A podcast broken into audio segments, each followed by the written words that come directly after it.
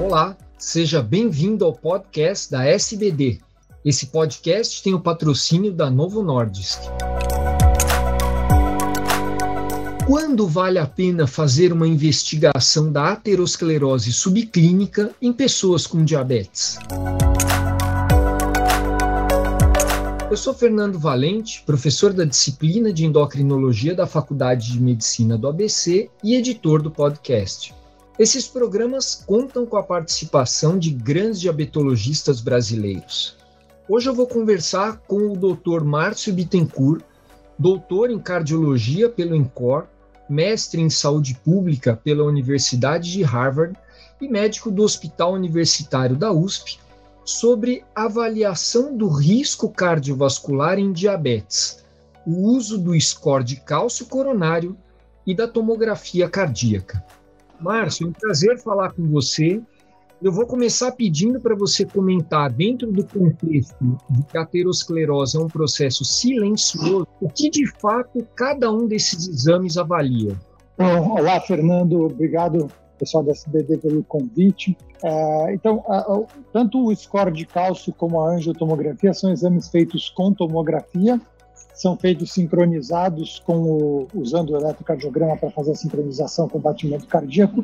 A diferença entre os dois exames é que o score de cálcio é um exame feito sem contraste, com preparo muito mais simples, sem jejum, sem precisar de medicação adicional. E a angiotomografia é um exame que uh, utiliza contraste que pode precisar de medicações para controlar a frequência cardíaca e que dá um pouco mais, a, uma aquisição tem um pouco mais de, de, trabalho, vamos dizer assim.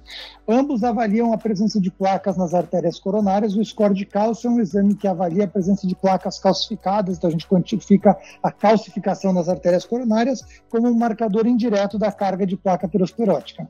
E a angiotomografia de artérias coronárias, que é um exame mais ah, detalhado, vamos dizer assim, das artérias coronárias, como você injetou contraste no lúmen, ah, o que você enxerga são todas as, as, as, placas calcificadas e não calcificadas ou parcialmente calcificadas, não só a quantidade, a carga de placa aterosclerótica, mas também o grau de redução luminal, redução da, da luz do vaso é, causado por essa placa. Então é como se fosse, assim, grosseiramente, o que a gente enxerga na geografia coronariana, mas feito de forma não invasiva pela tomografia. Então a diferença entre os dois, do ponto de vista de aquisição, de parte técnica, é o contraste, o preparo, do ponto de vista de resultado, é a informação só de, de placas calcificadas no exame e de toda, todas as placas coronarianas e também do seu grau de obstrução no outro exame. Márcio, como deve ser feita a investigação de aterosclerose subclínica?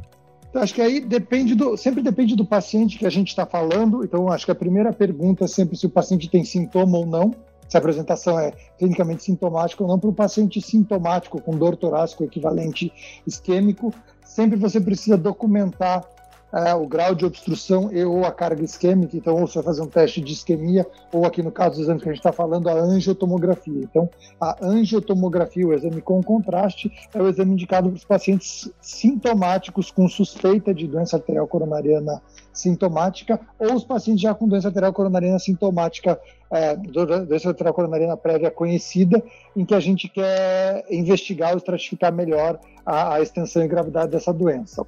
Para o paciente sem sintomas, para a pessoa que procura atendimento e que não tem sintomas de doença coronária, é, a primeira coisa é a avaliação de risco clínica, então scores de risco dos mais variados que a gente tem na preferência de cada um, e na dependência do risco clínico, a definição da necessidade de avaliação de aterosclerose subclínica. Um paciente de baixíssimo risco, obviamente, não precisa de avaliação adicional. E o outro extremo, que é um paciente de risco clínico muito alto, muitas vezes a decisão clínica de tratamento a farmacológico para fatores de risco também já é claro e pode não precisar de exame adicional. No grupo de pacientes ou de risco intermediário, ou onde existe uma discordância entre o clínico e o paciente, ou entre a impressão clínica e os scores, existe uma dúvida clínica da, da, do real risco do paciente, são os pacientes onde a avaliação de aterosclerose subclínica nos pacientes assintomáticos é de interesse.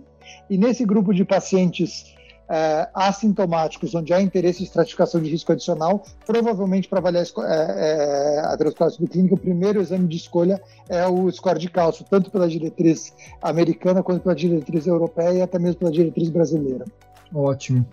Então, considerando que a pessoa com diabetes, de modo geral, né, claro, já é de risco aumentado para doença cardiovascular, Em que situação o score de cálcio e a tomografia cardíaca agregam informações? Ou seja, quando eles devem ser solicitados na prática clínica? No paciente diabético, acho que apesar da gente trabalhar, e antigamente a gente trabalhava com a ideia do diabético sempre ser um paciente de alto risco, se a gente pegar tanto as, as diretrizes mais recentes da ADA quanto a própria diretriz brasileira de estratificação de risco em diabéticos, fica muito claro nas duas diretrizes a ideia de se estratificar melhor o risco diabético ao invés de considerar todos os diabéticos de alto risco.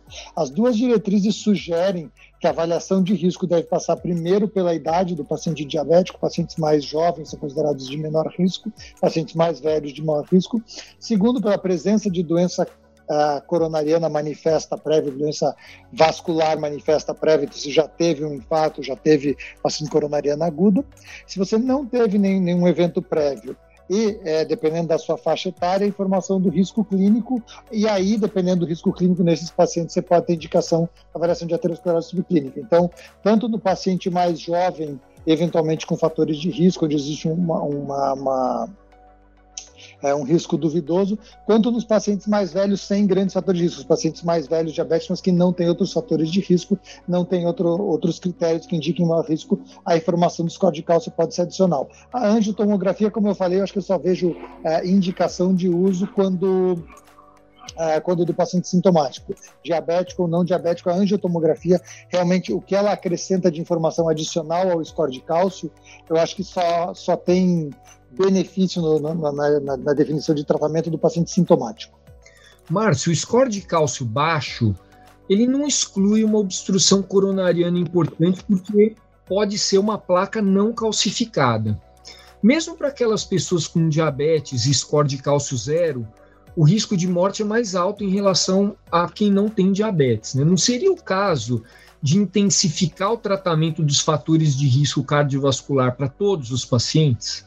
Eu acho que aí é sempre uma questão de, de até de discussão é, compartilhada com o paciente em termos de definição do que quer fazer, tanto da impressão clínica é, quanto da, do interesse do paciente de tomar medicação. É, mas no paciente com score de cálcio zero, mesmo na população diabética, Obviamente, o risco é um pouco mais alto que o do paciente não diabético, mas a, a literatura de, de, de, estratificação de risco em pacientes diabéticos com, com score de cálcio, principalmente do estudo MESA, mostra que um diabético com score de cálcio zero, o risco clínico dele em 10 anos fica abaixo de 5%. Uh, de, de, de, evento, de evento coronariano, o que na nossa diretriz seria o equivalente de baixo risco. Então, se a gente pegar o risco de ele ter um evento, sendo um, um, um diabético de cálcio zero, é muito parecido com o de um paciente clínico sem diabetes de baixo risco. Então, é, a forma que eu entendo, até da visão mais epidemiológica, é que a gente deve pensar no risco global do paciente, é, não com a, a, a, simplesmente uma etiqueta de diabético ou não diabético, mas imaginando que vários fatores modificam o risco de vários pacientes. Alguns fatores não modificam o risco de forma substancial em alguns subgrupos.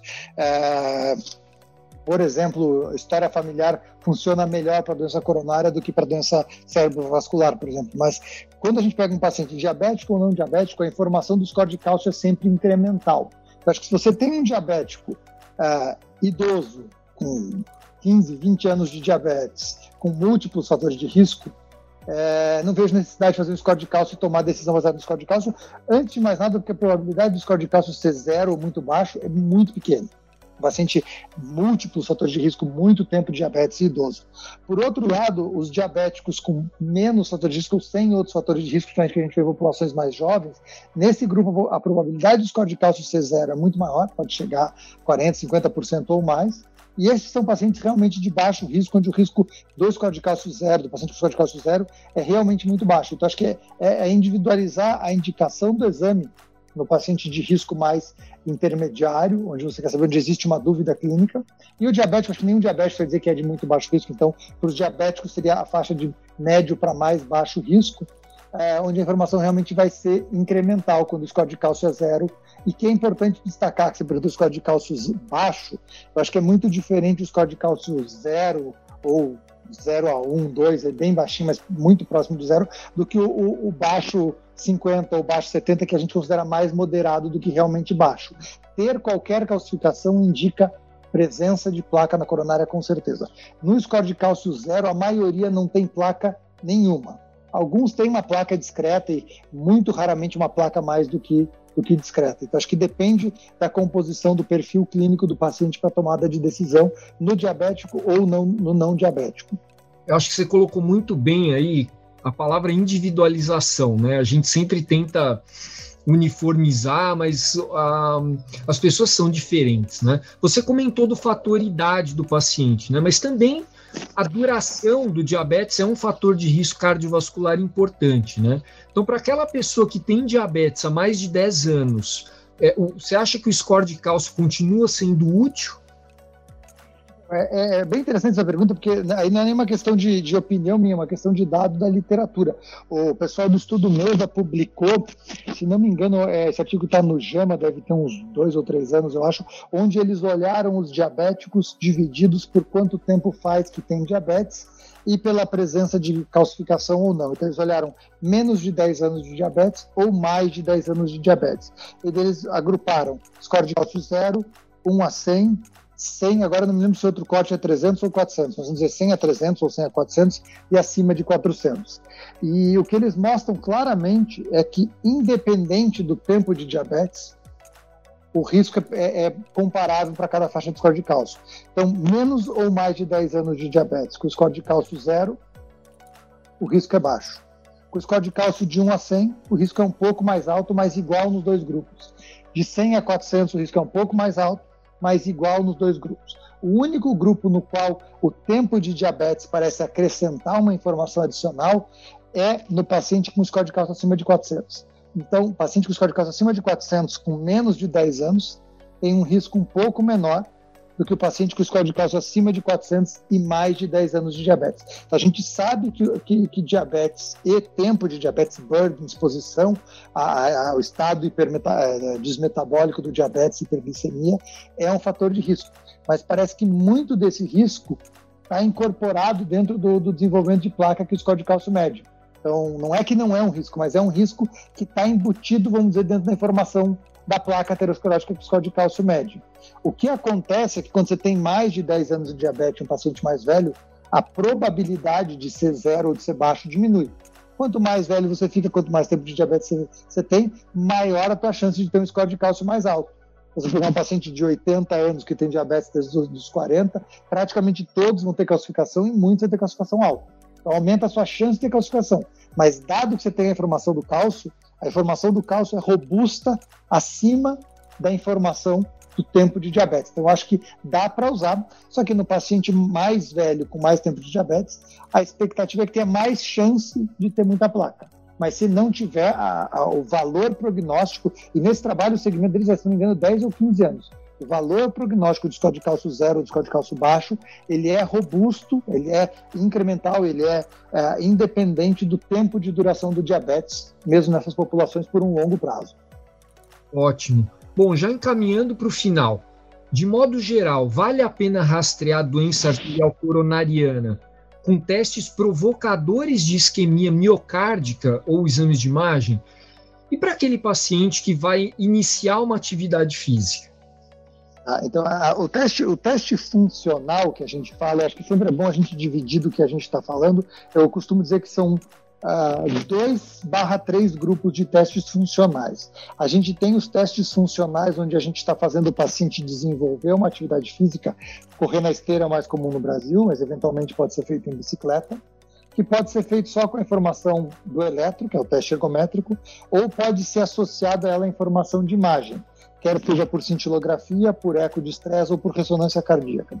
Teoricamente dá para fazer por tom, mas tom praticamente ninguém usa de forma clínica. É, e a outra, a terceira forma, a segunda barra terceira forma, é que a gente pode fazer a aquisição da informação de imagem com o estresse farmacológico, é, injetando dobutamina ou injetando dipiridamol é, no, no paciente aí adquirindo a imagem. Então, acho que a primeira, a primeira coisa importante é entender a diferença entre os dois. Quando você está fazendo um teste de estresse com atividade física, você está simulando é, ou até você está exercitando o paciente no que ele, no tipo de estresse real que ele vai passar se ele voltar, se ele for fazer uma atividade física. Então, pensando no início de uma atividade física, é, um teste está valendo uma coisa diferente do outro. Para avaliação de estratificação de risco, todos eles avaliam a presença de lesão obstrutiva ou de lesão microvascular, levando à isquemia miocárdica. Como a gente sabe já de literatura mais recente que o grande desencadeador de eventos agudos é a instabilidade de placa, com ruptura, úlcera é, de placa e consequente formação de trombo, o principal marcador que indica o risco cardiovascular de eventos agudos futuros é a carga total de placa e a, o aspecto e caracterização da placa. Então, a estratificação de risco de instabilidade de placa e de risco de rotura levando a infarto, ela é muito mais bem associada à carga de placa, que é o que você mede invasivamente em angiografia ou não invasivamente na tomografia de artérias coronárias, é uma informação de valor prognóstico e de raciocínio fisiopatológico mais direto com o evento agudo. A isquemia é um marcador de indireto de estenose, que é um marcador que está associado à carga de placa, mas não é um marcador direto de carga de placa. Então, em termos de estratificação de risco para eventos agudos, como o desencadeante principal é carga e característica de placa, ele é melhor visto por métodos que medem carga e característica de placa. Por isso, a ideia de usar a tomografia para estratificação, para avaliação é, do paciente versus o teste funcional. Não que esteja errado, não que não tenha função, mas a informação para eventos súbitos por instabilização de placa vem melhor do método que avalia a placa diretamente. Dito isso, isso responde acho que a primeira parte de é, por que o teste de, de, anatômico seria, de avaliação de placa, seria mais interessante, interessante para avaliar versus o teste de isquemia. A segunda que pergunta que com quem vai, com relação a quem vai começar a atividade física, aí é uma pergunta um pouco diferente. Se você quer avaliar a capacidade funcional do paciente, que pode ser feita até por uma ergoespirometria, que é mais detalhada para avaliar a carga, funcional, carga capacidade funcional do paciente, mas pode ser um teste econométrico simples. E aí o seu objetivo é ver quanto o paciente aguenta andar que carga de, de, exercício ele atinge, que frequência cardíaca, pensando na prescrição da atividade física. Isso pode ser útil para atletas mais de ponta, principalmente com ergospirometria, para ajuste mais refinado da, da, do treinamento físico. E você pode usar, eventualmente, um paciente onde você tem, tem dúvidas do risco. Inclusive, é interessante para pacientes com doença arterial coronariana conhecida pacientes que já infartaram, que têm estente, que têm revascularização, que vão entrar no programa de atividade física. Muitas vezes essa avaliação é interessante para ver se tem isquemia residual, carga de isquemia, até para planejar frequência cardíaca de atividade física. Então, para estes casos, é interessante você ter avaliação, de preferência com um teste funcional feito com estresse físico. Então, teste ergométrico ou teste de imagem.